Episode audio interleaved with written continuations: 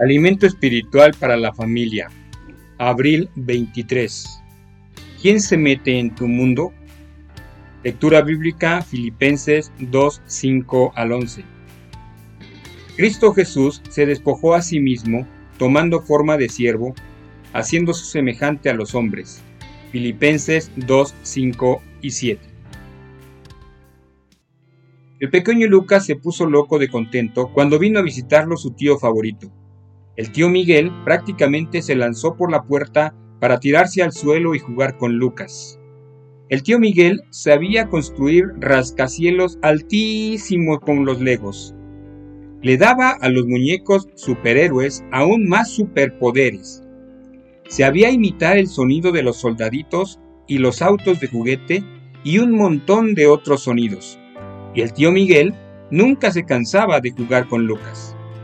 ¿Sabes? No importa cuánto has crecido, necesitas adultos que demuestren interés en tus actividades y en tus cosas. Tu necesidad de recibir atención es satisfecha cuando un adulto que te quiere deja su mundo de adulto y pasa unos momentos en tu mundo. Dios tiene el propósito de que recibamos ese tipo de atención de parte de nuestros familiares. Cuando recibimos esa atención, sabemos que somos importantes para ellos y también para Dios. Sentimos que valemos. Sentimos que somos de bastante valor como para que alguien nos dedique su tiempo. No obstante, no importa cuánto amor sentimos en nuestro hogar, todavía necesitamos saber esta realidad. Jesucristo dejó su mundo, el cielo, y vino a nuestro mundo, la tierra pecadora, para demostrar su amor por nosotros. Aunque merecía estar sentado en las alturas en el trono celestial, se convirtió en un ser humano para poder tirarse al piso y estar con nosotros. Ese es el mensaje de Filipenses 2, 5 al 8. Dios es el que satisface tu necesidad de recibir atención. Dios sigue prestándote atención a ti y prestando atención a tu mundo. Escucha estas verdades. Dios te valora tanto que permanece a tu lado día tras día en la persona del Espíritu Santo. Juan 14:16. Dios sabe cada detalle de tu vida. Te conocía antes de nacer.